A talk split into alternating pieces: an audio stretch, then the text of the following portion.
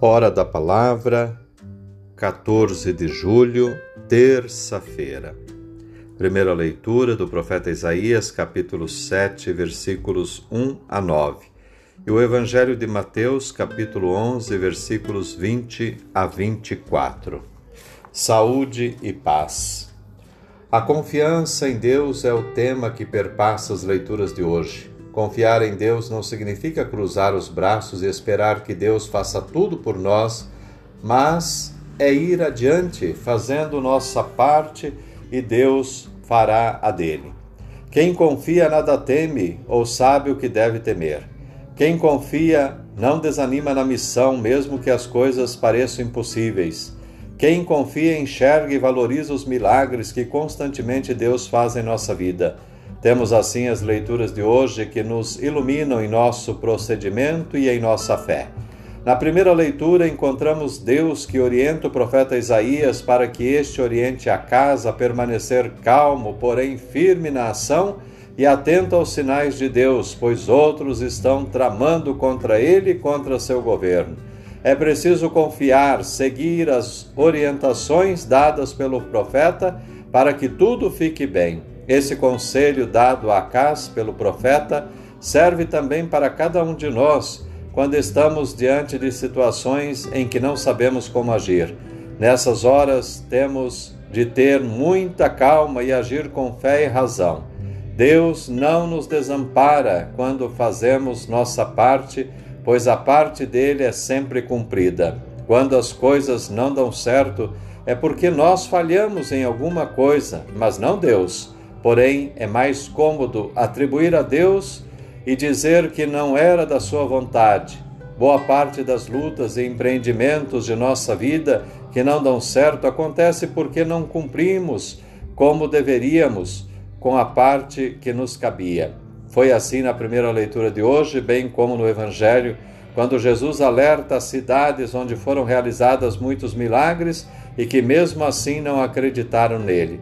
É assim também conosco, com nossos empreendimentos de qualquer natureza, quando dizemos que não recebemos milagres, nós estamos sendo injustos. Falta-nos a sensibilidade de percebê-los, mas não que eles não aconteçam. Só percebemos os milagres da vida quando encontramos outras situações piores do que as nossas, mas não deveria ser assim. O Evangelho mostra o descontentamento de Jesus porque em algumas cidades que viram tantos milagres, as pessoas não se converteram.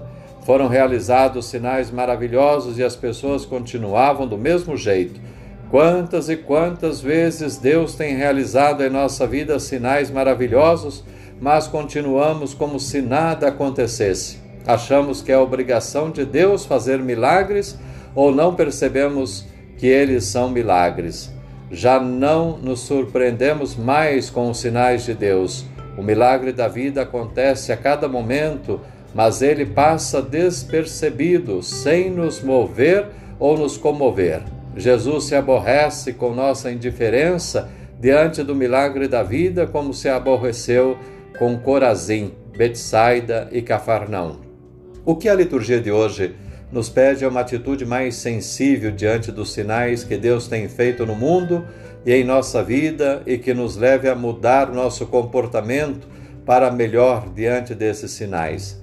A ação de Deus existe para transformar nossa vida e com a vida transformada podemos fazer como o profeta Isaías, colocando-nos à disposição de Deus para que ele nos envie para a missão de promover a vida.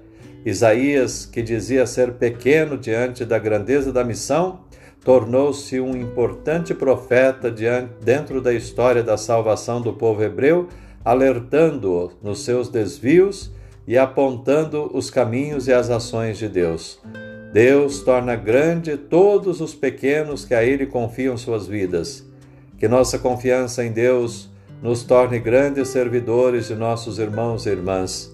Assim, ao buscar a Deus com humildade, nosso coração reviverá na fé e na esperança. Que percebamos cada dia o milagre da vida, que esses milagres percebidos nos sirvam de alento em, nossa em nossas lutas diárias e nos ajudem a enfrentar os problemas com calma, fé e coragem. Deus te abençoe. Um ótimo dia, em nome do Pai, do Filho e do Espírito Santo. Amém.